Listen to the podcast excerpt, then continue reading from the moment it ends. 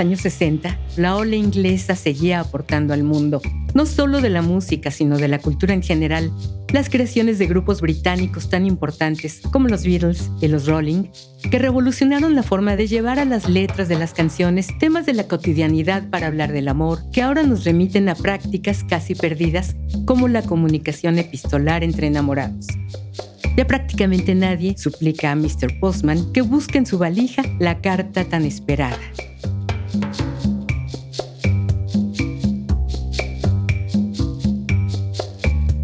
Una práctica cotidiana que se dio en el Reino Unido, Estados Unidos y muchos países más, entre ellos el nuestro, era la entrega a domicilio de la leche fresca. Y una canción, No Milk Today, escrita por Graham Goodman e interpretada por Herman's Hermits, revela lo que significa la botella de leche en la entrada de la casa en donde vivía una pareja que se amaba.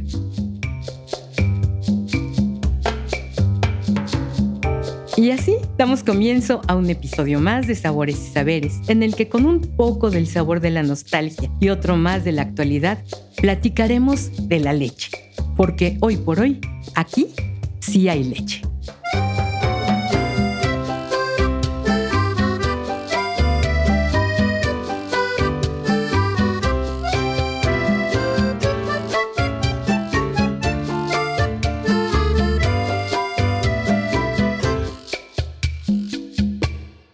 Pues, ¿qué tal? Compartimos esta mesa de sabores y saberes con esta reminiscencia de los años 60. José Luis, Mariano, Lorena. ¿Y ustedes qué les recuerda esto? Tu introducción me, me transportó a la época en la que nosotros llegamos a Inglaterra a hacer la maestría y nos sorprendió muchísimo que todavía en ese, en ese tiempo llegaba el carrito de lechero, cosa que nosotros en la ciudad, porque nosotros vivíamos ya en la Ciudad de México, pues ya no lo veíamos, ¿no? Entonces para mí fue todo un shock ver nuevamente al lechero, ese que te pintaban en los dibujos, repartiendo la leche. Pues la entrega de leche a domicilio en la puerta de la casa me recordó a Don Gato y su pandilla, sin duda alguna.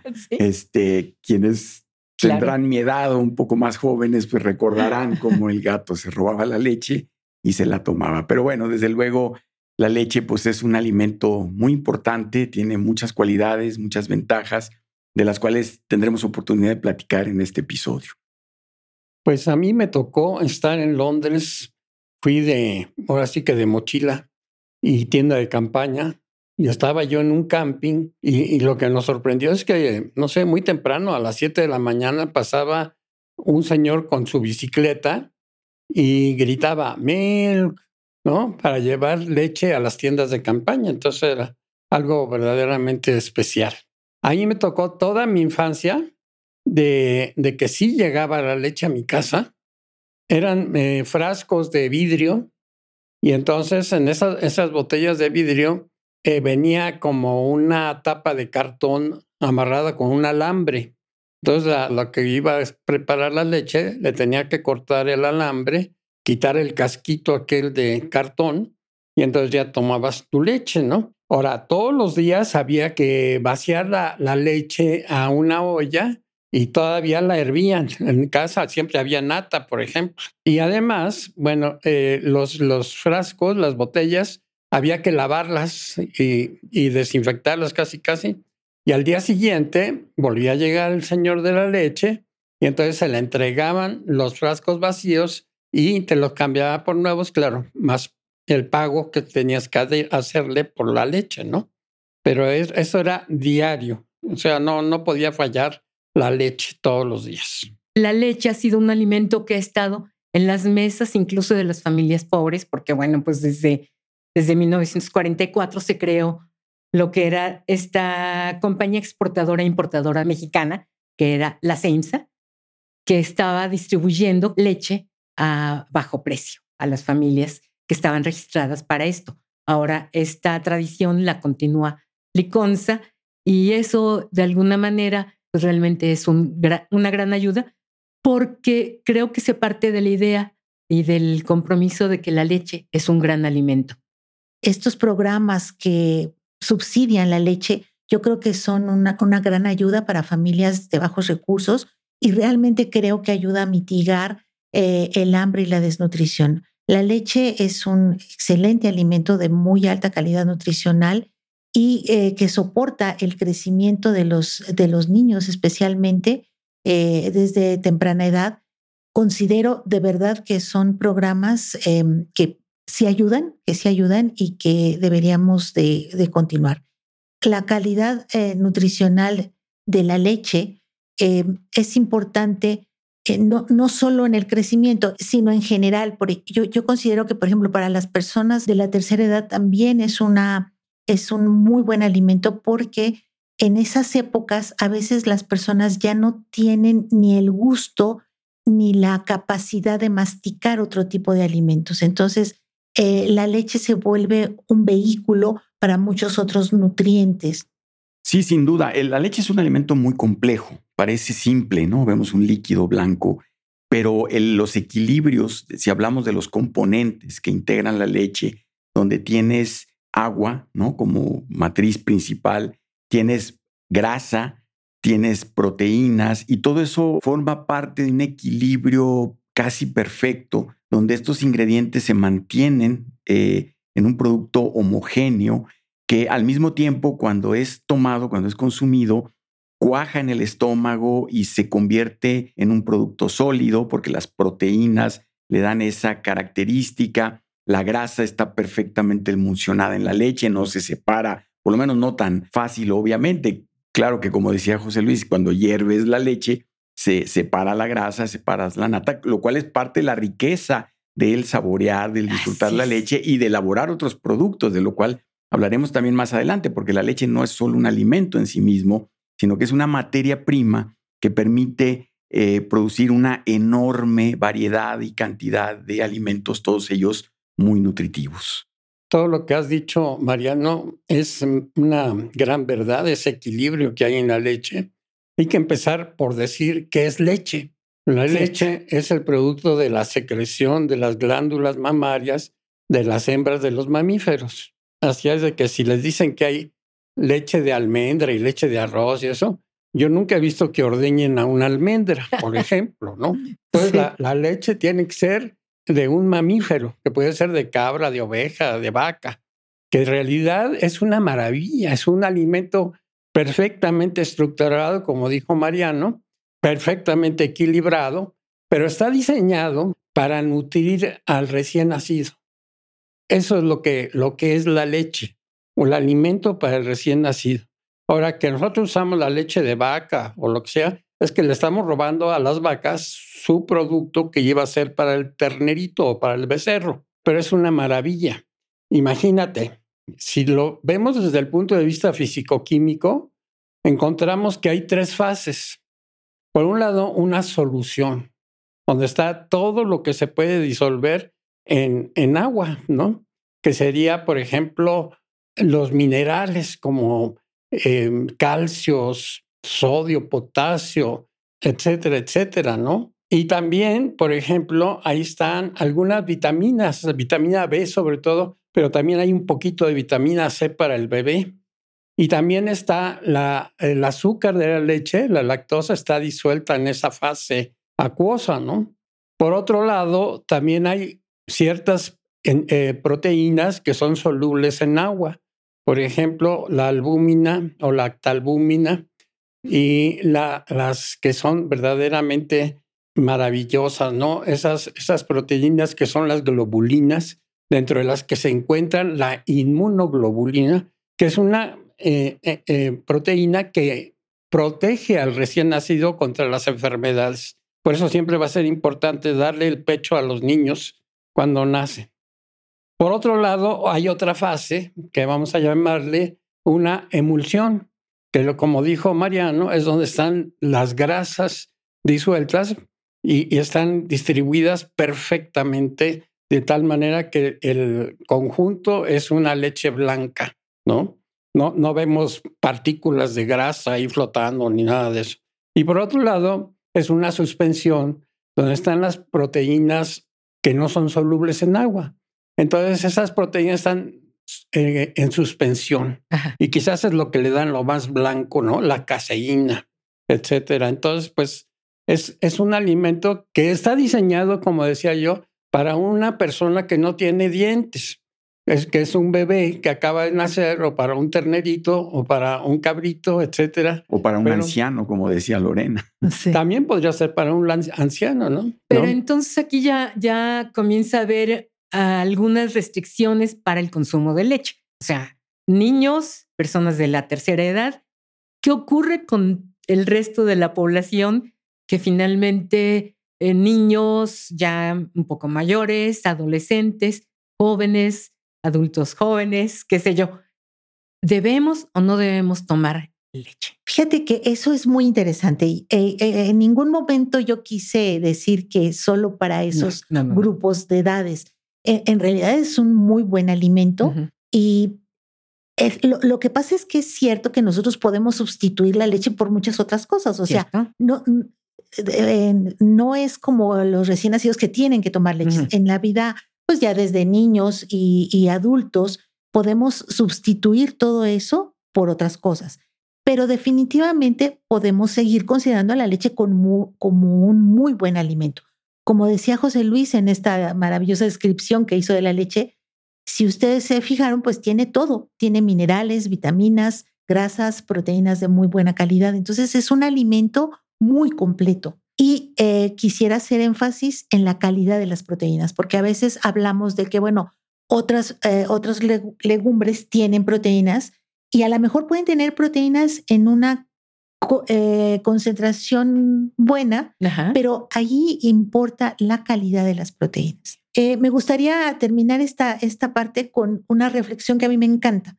Eh, cuando nosotros comemos, comemos otros seres vivos, esa es la realidad. Comemos o, o derivados de, de, animales, ¿no? Como sería la carne, el pollo, el pescado. El huevo. el huevo o plantas, ¿no?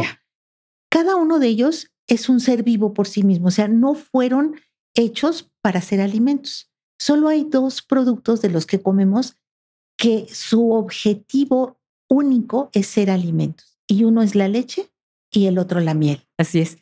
Vamos a hacer una muy breve pausa y regresamos aquí a Sabores y Saberes.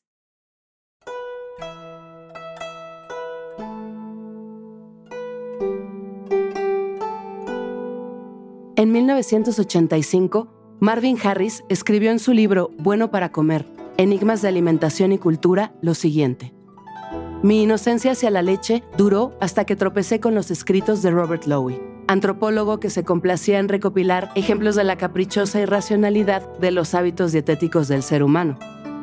Lowe estimaba como un hecho sorprendente que los asiáticos orientales, como los chinos, japoneses, coreanos e indochinos, mostrasen una inveterada aversión hacia la utilización de la leche.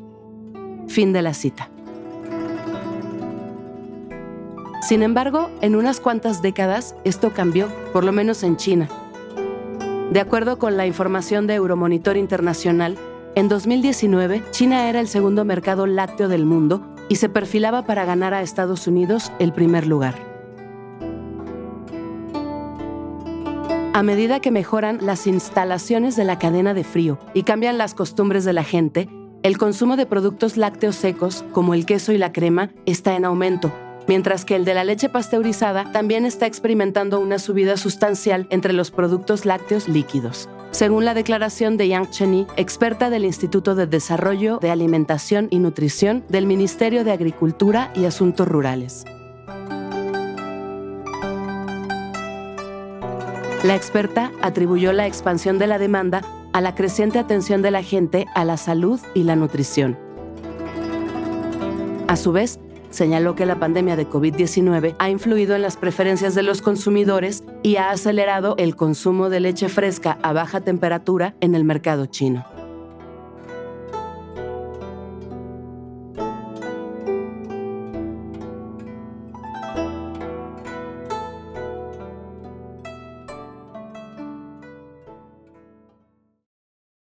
Seguimos aquí en Sabores y Saberes, en esta mesa en donde José Luis, Mariano y Lorena están dándonos cátedra sobre la leche.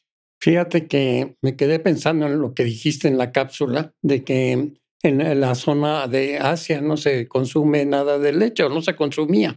Pues lo mismo pasa en América. vete al mundo prehispánico y nunca hubo consumo de leche. Entonces, ¿cómo le hacían los antiguos mexicanos para tener todos sus nutrimentos?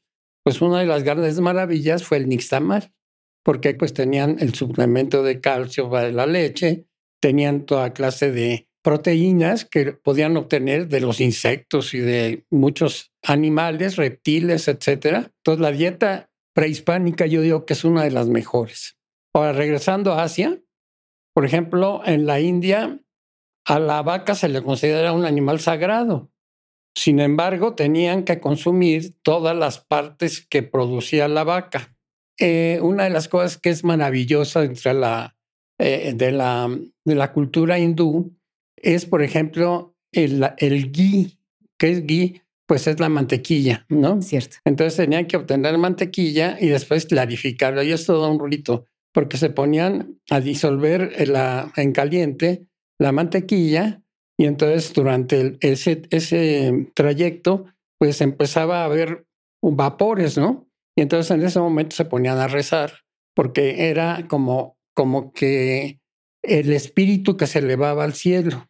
Pero entonces queda la, la mantequilla fundida, pero con unas manchitas blancas de impurezas, y entonces decían que son los pecados. Entonces había que clarificarla y filtrarla para sacar el yin perfectamente bien. Y realmente en la cultura hindú, si bien no comen vaca, pero sí usan muchísimo la mantequilla. Y aparte, pues el lassi, ¿no? Que es una especie de yogur de leche fermentada que le ponen cardamomo, eh, le ponen diferentes mango, por ejemplo, algunos, algunas frutas y es verdaderamente delicioso. Ahora, aquí en México hubo lecherías antes de cafeterías. Y las lecherías pues, eran lugares donde ibas a tomar leche. Leche a veces como, como ustedes dijeron, con este, frutas o algo así como licuados, etcétera, pero la lechería es un lugar de socialización. De reunión, de socialización. Sí, bueno, mira, yo quisiera comentar algo de lo que dijo José Luis de la India. La India son grandes tomadores de leche. Y hablando un poco de esto que hablábamos al principio de la distribución de leche casa en casa, en la India todavía se utiliza en muchas regiones que llevan a la vaca, no llevan, no llevan las botellas de leche y las dejan en la puerta, sino que van con la vaca de puerta en puerta en casa y ahí, frente a ti, te ordeñan la vaca y te dan tu, tu, tu ración de leche, ¿no? Son grandes tomadores. Pero volviendo al tema de las proteínas, efectivamente, que ya mencionó Lorena, que la leche tiene proteínas de muy buena calidad. Ciertamente las proteínas de mayor calidad dentro de los alimentos son precisamente las de la leche y las del huevo. las de leche se equiparan, o el huevo es el único otro alimento que se equipararía en términos de la calidad de las proteínas. Pero, ¿qué es esto de la calidad de las proteínas? ¿Cómo lo entendemos? Voy a tratar de explicarlo de una manera muy breve y, y muy simple. Las proteínas son, imaginémoslas como largas cadenas de pequeños eslabones que llamamos aminoácidos. Entonces, todas las proteínas están constituidas de estos aminoácidos. De todos los aminoácidos que pueden existir, las proteínas solamente contienen 20 aminoácidos. Es decir, las proteínas son como una cadena, pensemos en, el alfabeto, por ejemplo, ¿no? Eh, o en, las palabras que se forman con letras del alfabeto.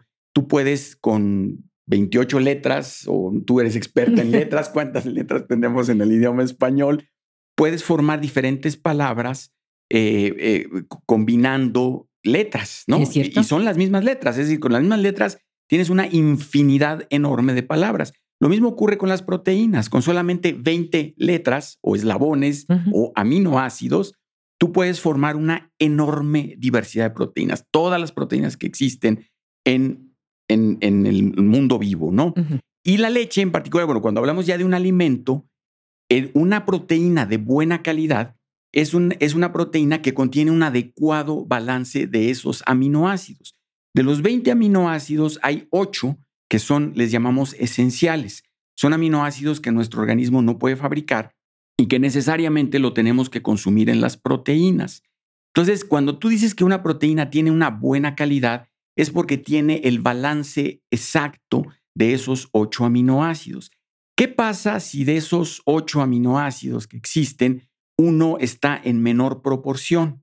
Tu organismo empieza a utilizar degrada la, proteína, la, la rompe en sus constituyentes, que son los aminoácidos, y empieza a utilizar esos aminoácidos para construir sus propias proteínas. Pero si de esos ocho aminoácidos esenciales hay uno que está deficiente, digamos, no está en las proporciones adecuadas, entonces tu organismo lo que hace es desechar todos los aminoácidos, es decir, no guarda los, los aminoácidos que necesita para después construir la proteína cuando le llegue el que le falta. No, si le falta uno, si ese uno está en una menor proporción, vamos a suponer que necesitas 10 de cada uno de esos aminoácidos, pero uno de esos aminoácidos esenciales es, está en una proporción de 8 nada más. Bueno, pues entonces va a usar esas proteínas del alimento hasta que complete hasta el 8.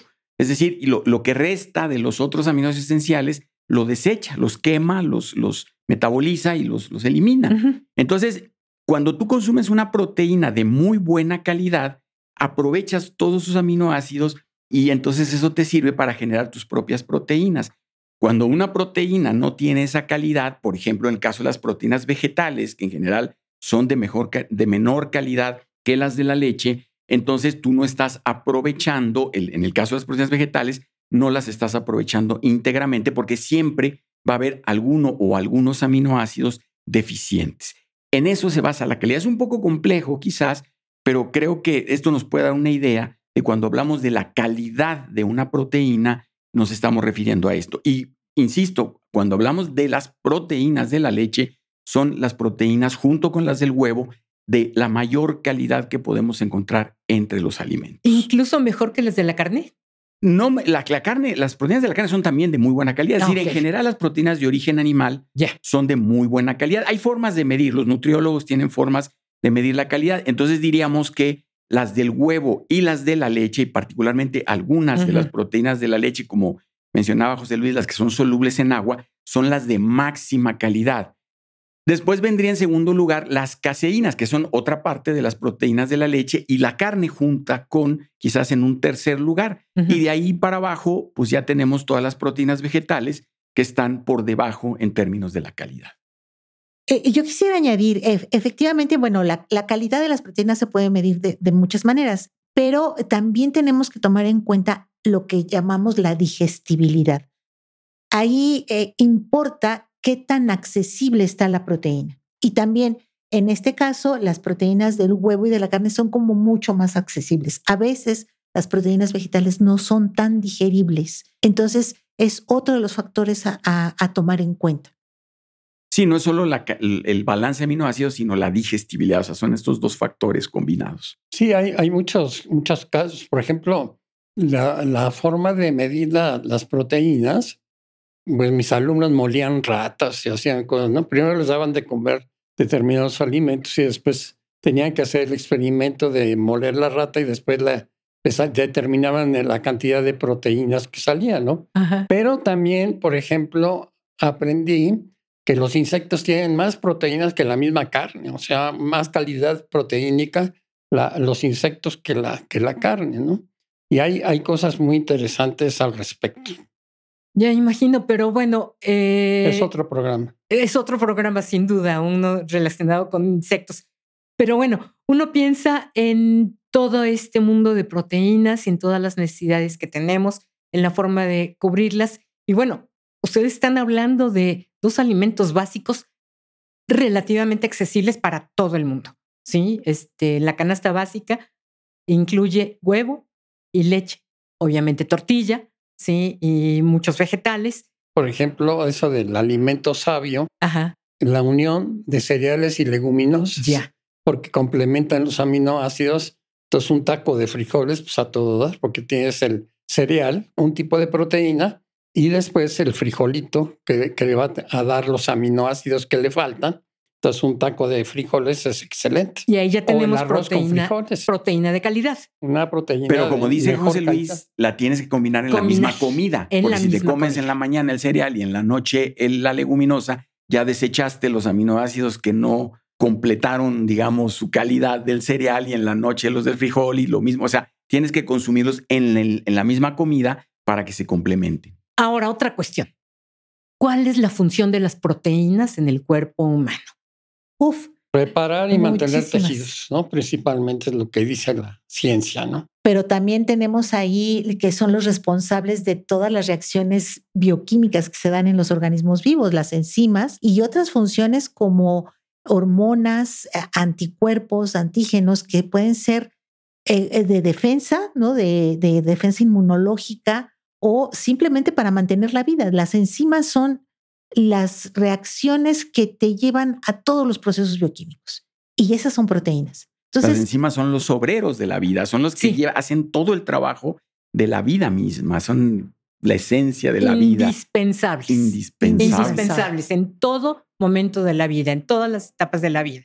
Y hay algunas situaciones en donde el organismo está inmunodeprimido y toda la cosa, en el que hay que aumentar el consumo de proteínas o no cuando estás creciendo más. o sea, en, La, en, La, etapa de crecimiento. Y ahí algo que comentó Lorena al principio, la leche sostiene el crecimiento del recién nacido, sea vaca, sea un ser humano, sea lo que sea, es el alimento que sostiene la vida en la etapa en donde el crecimiento es mucho más acelerado. Entonces, esto nos habla de la calidad nutricional de la leche, de la calidad de sus proteínas y de todos los otros nutrimentos que tiene, que mencionaba José Luis, como las vitaminas, la grasa, todo lo que se necesita.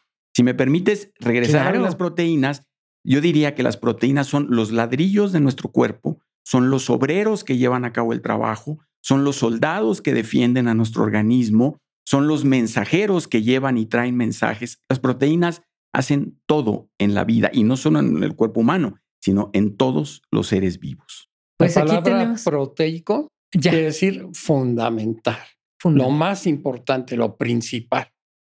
Pues realmente esta explicación de las proteínas, del papel que juegan en nuestro organismo es fundamental. Creo que aquí nos están aclarando muchísimas, muchísimas dudas que a lo mejor ni teníamos, nada más pensamos en las proteínas, pensamos en azúcares y calcio y todo esto. Y bueno, ahorita, insisto, están dando cátedra en este momento. Vamos a hacer una breve pausa y regresamos. Un mesero tiene personalidad, mayor con los años si cuenta con parroquia fija, más ligada esta a la costumbre que el servidor. Ser mesero titular otorga derechos y conocimientos múltiples. Nacho, del Café Español, llegó a institución renunció a su semanal día libre porque nada le gusta tanto como andar de la cocina a sus mesas, al tanto de las conversaciones, metiendo cuchara en cualquier ocasión, que no faltan. Le place tener relación directa con las cosas, el mármol, tan duro, tan fino, tan liso, tan resbaladizo al paso del trapo húmedo. El vidrio todavía un poco mojado de los vasos, la losa blanca, brillante, de tazas y platos, las agarraderas de ébano, luego de baquelita, de las grandes cafeteras de aluminio. El aseo, la nitidez, el abrillantamiento de la piedra, logrado por el rodeo vivo del paño. No recoge los trastos, lo hace Lupe, la güera. La trata poco, teniendo en cuenta las categorías. La manda con mirar, pocas palabras, alguna seña de la mano.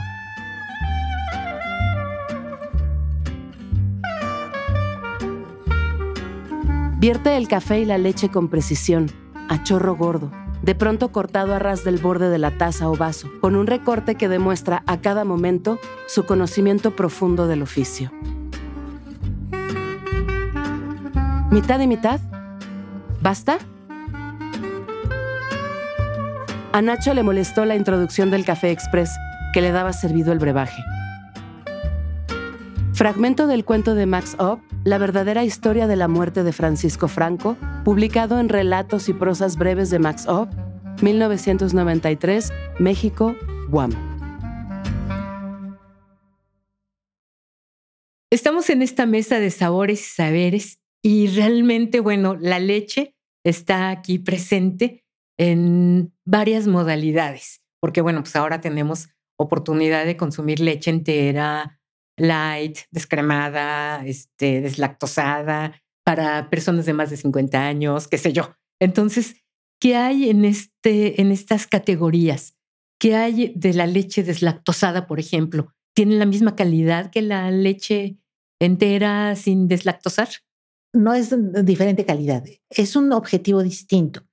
Eh, la categoría de leche deslactosada surgió por la necesidad que había de, de llegar a las personas que sienten que en un momento dado la leche les cae pesado. ¿Por qué es esta sensación? Es por la presencia de lactosa. La lactosa es el principal eh, carbohidrato de la leche y está compuesto por dos azúcares, eh, glucosa y galactosa, que juntos, así unidos a través de un enlace, eh, forman la lactosa. La lactosa, cuando nosotros la consumimos, debe ser separada en los dos monosacáridos en nuestro intestino para poder ser absorbido. Si esto no sucede, entonces esa lactosa completita llega al intestino grueso, donde dan cuenta de ella los microorganismos que ahí tenemos. Y ahí es donde nos podemos provocar malestar, porque si llega hasta el intestino grueso, entonces los microorganismos la metabolizan y pueden formar ácidos, gases y demás. Ahora, ¿de qué depende de que la hidrolicemos o no? De que nosotros tengamos en nuestro intestino delgado la enzima para eh, romper esa, ese disacárido y poder eh, más adelante absorberlo. Los mamíferos naturalmente pierden la capacidad de producir lactasa, que es la enzima que hace eso, después de la lactancia. Va a suceder eso. ¿Por qué? Pues porque ya no la necesitamos. Y eso es uno de los argumentos en contra de la leche. Sin embargo, en los humanos se ha visto que hubo comunidades que conservaron esta capacidad de sintetizar la leche. Y pues fue por cuestiones evolutivas, es decir, eh, comunidades que desde tiempos muy antiguos se dedicaron a la ganadería, se vio que podían conservar la capacidad de sintetizar la lactasa. Y esto hizo que se tuvieran ventajas. Podían consumir leche sin, em, sin, que, les, sin que les pesara. Este cambio en la genética para producir esta enzima se siguió dando y por eso es que habemos muchos humanos que tenemos la capacidad de sintetizar la enzima y de que no nos haga daño la leche, pero algunos no, a algunos sí les sigue cayendo pesado. Y eso... ¿De qué depende? De la genética. En Asia, por ejemplo, y en América, como hacía mención eh, José Luis antes, no, no teníamos la genética para consumir, eh, para seguir sintetizando la enzima comunidades como norte de Europa, ¿no? Donde desde hacía muchos años se, se, se daba la ganadería, ellos sí la conservaron. Pero curiosamente también en algunas tribus de África, que también se dedicaron a la ganadería, pudieron conservar esa capacidad. Había la hipótesis de que era una cuestión racial, pero no, en realidad no es una cuestión racial, es una cuestión evolutiva y depende básicamente de tu genética. Por ejemplo, en, en, en países latinoamericanos donde tenemos una gran mezcla de, eh, de genes, ¿no? sí, de, todas de, todos lados. Entonces, así es nuestra, nuestra respuesta a la lactasa, ¿no? Entonces, eh, nosotros somos más o menos como el setenta y tantos por ciento de 75 por ciento malabsorbedores, pero no necesariamente intolerantes. Exacto. Es que ahí hay que hacerle la, la diferencia. Hay quienes son malabsorbedores que si yo me tomo poquita leche, igual no me cae mal, pero si, me tomo, si me tomo una taza está bien, pero si me tomo dos ya me cae mal. Y hay quienes son completamente intolerantes y hasta con un poquito de queso fresco, entonces este, me puede caer mal. ¿Por qué dije queso fresco? Porque la lactosa, como lo decía José Luis, está disuelta en el agua de la leche. Entonces, todos los productos lácteos que tengan más agua, entre más agua, más lactosa. Y entonces son lo que nos cae más, más mal. ¿sí? Entonces, ante esta necesidad de llegar a mercados y sobre todo por cuestiones nutricionales y la necesidad, dijéramos, de hacer accesible la leche a una mayor población, se dio eh, este proceso de deslactosar la leche. ¿Qué es lo que se hace? Se añade una enzima que proviene de otro, de otro, de un microorganismo, normalmente de levaduras, se extrae la enzima y se agrega la leche y esa enzima hidroliza la lactosa en glucosa y galactosa. Entonces, cuando nosotros nos tomamos la leche ya con la lactosa hidrolizada, pues aunque nosotros no la tengamos, pasan los dos monosacáridos al intestino delgado y se absorbe. Entonces ya no nos hace daño. Qué maravilla. Sí, entonces eh, es, es una es un producto de la biotecnología. claro. la, desde el conocimiento de por qué nos cae pesado la leche hasta el desarrollo de las enzimas que lo hacen, ¿no? Entonces, eh, eh, eh, ¿qué consecuencias tiene? Una, bueno, que no nos va a caer pesado, pero sigue teniendo los dos azúcares. O sea, para quien piensa que tiene menos calorías, no. O sea, tiene la misma azúcar, sí, solo que separadas. Y por otro lado, sí va a tener una cierta consecuencia en el sabor porque se vuelve más dulce. Los dos azúcares separados son más dulces que la lactosa junta. Y entonces hay a quienes no les gusta. Y por otro lado, al romper ese, ese disacárido, al separarlos, también se vuelven susceptibles a, a lo que llamamos las reacciones de Maillard, que provocan un oscurecimiento.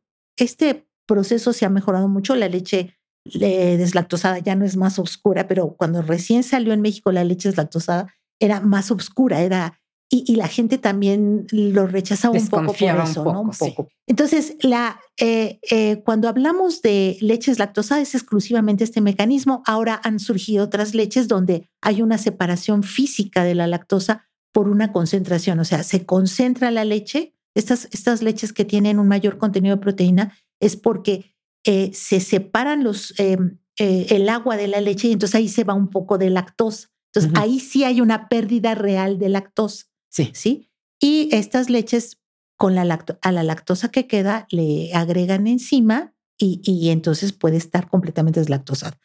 Yo quisiera aquí nada más aclarar, no confundir esto con lo que eh, conocemos como leche entera o leche light o leche descremada.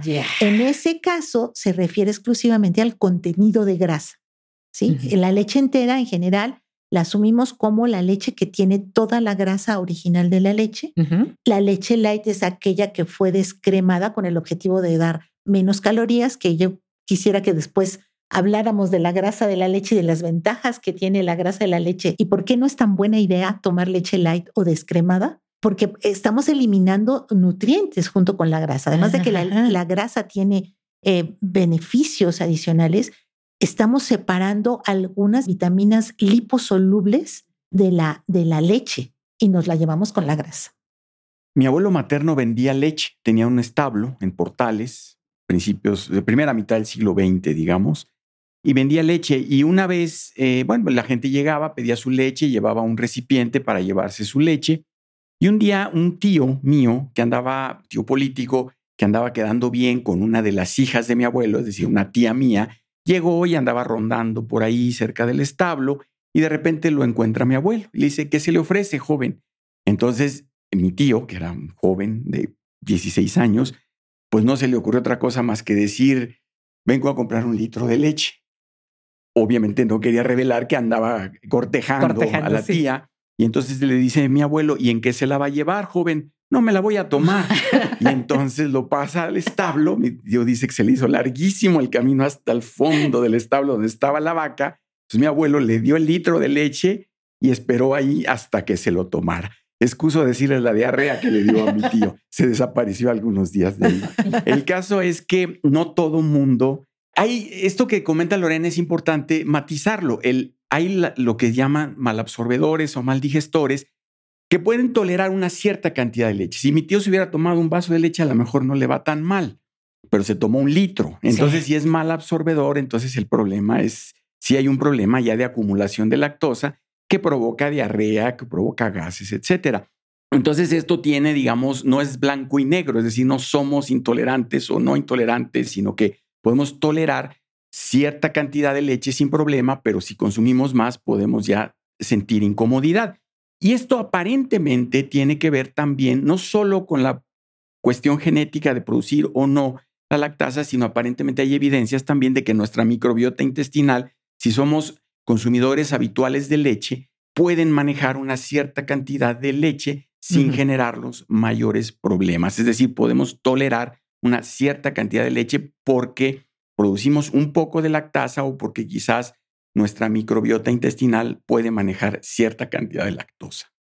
Nos falta hablar de un montón de cosas, pero yo no quiero dejar este episodio sin mencionar que sí hay personas que son alérgicas a la leche, no sea la caseína, alguno de los otros componentes, pero ya es una alergia que en un momento dado puede causar un grave daño a la salud, que pone en riesgo la vida incluso. Una cosa es la alergia y otra cosa es la intolerancia. Así es. Hay que, hay, que aclararlo. Y entonces... Sí, bueno, la alergia, efectivamente, hay alergias, muchas personas son alérgicas a muchas cosas y principalmente proteínas. O sea, básicamente lo que provoca las alergias son proteínas. Y hay ciertas proteínas de la leche que pueden ser altamente alergénicas como lo hay también proteínas en la almendra, como las puede haber en el cacahuate o como las puede haber en, los, en ciertos mariscos, como los crustáceos.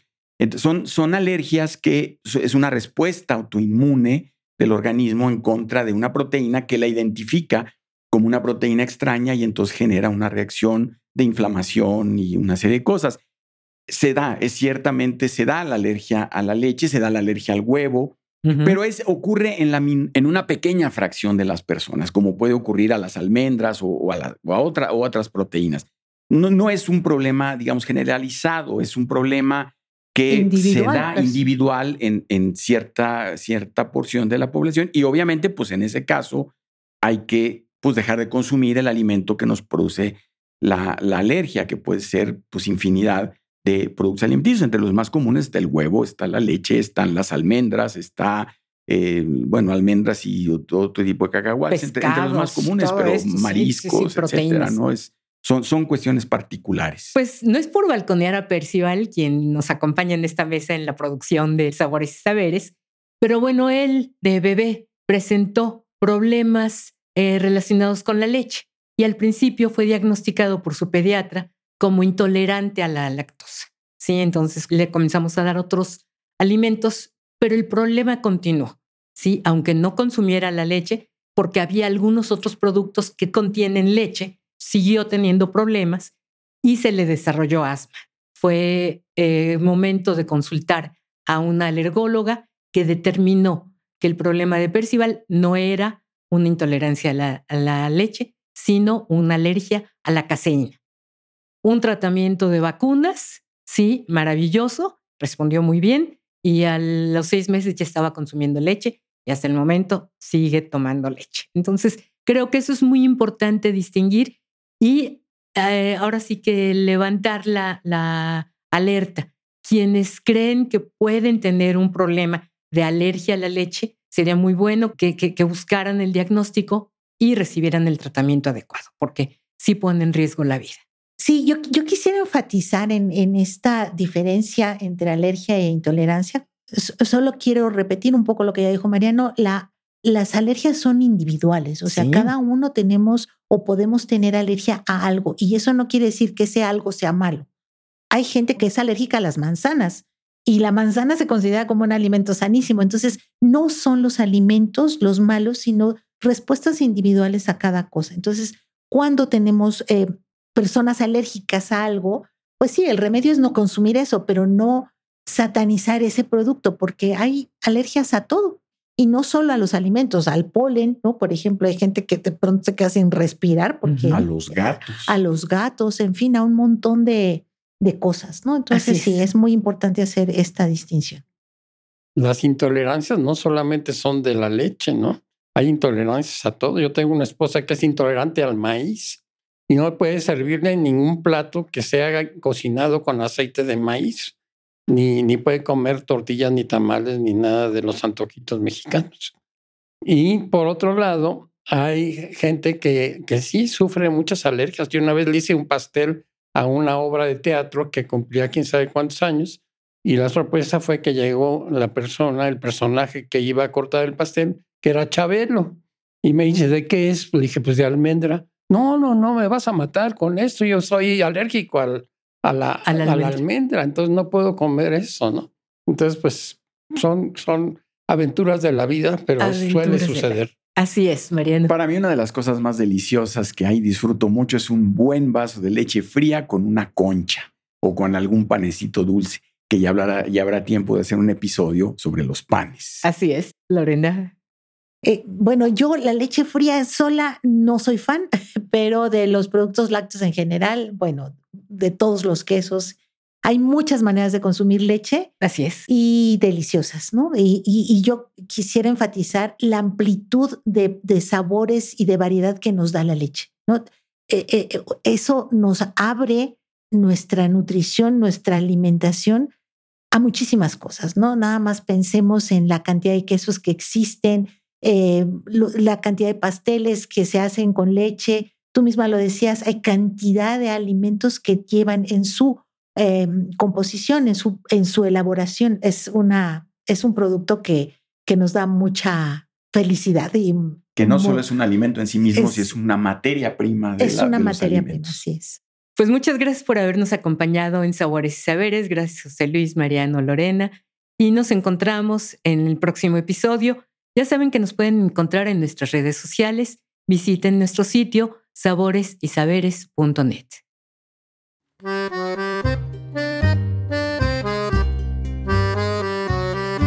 Sabores y Saberes es una producción de Sincrónico Estudio con la participación de José Luis Curiel Monteagudo, Lorena Gómez Ruiz y Mariano García Garibay.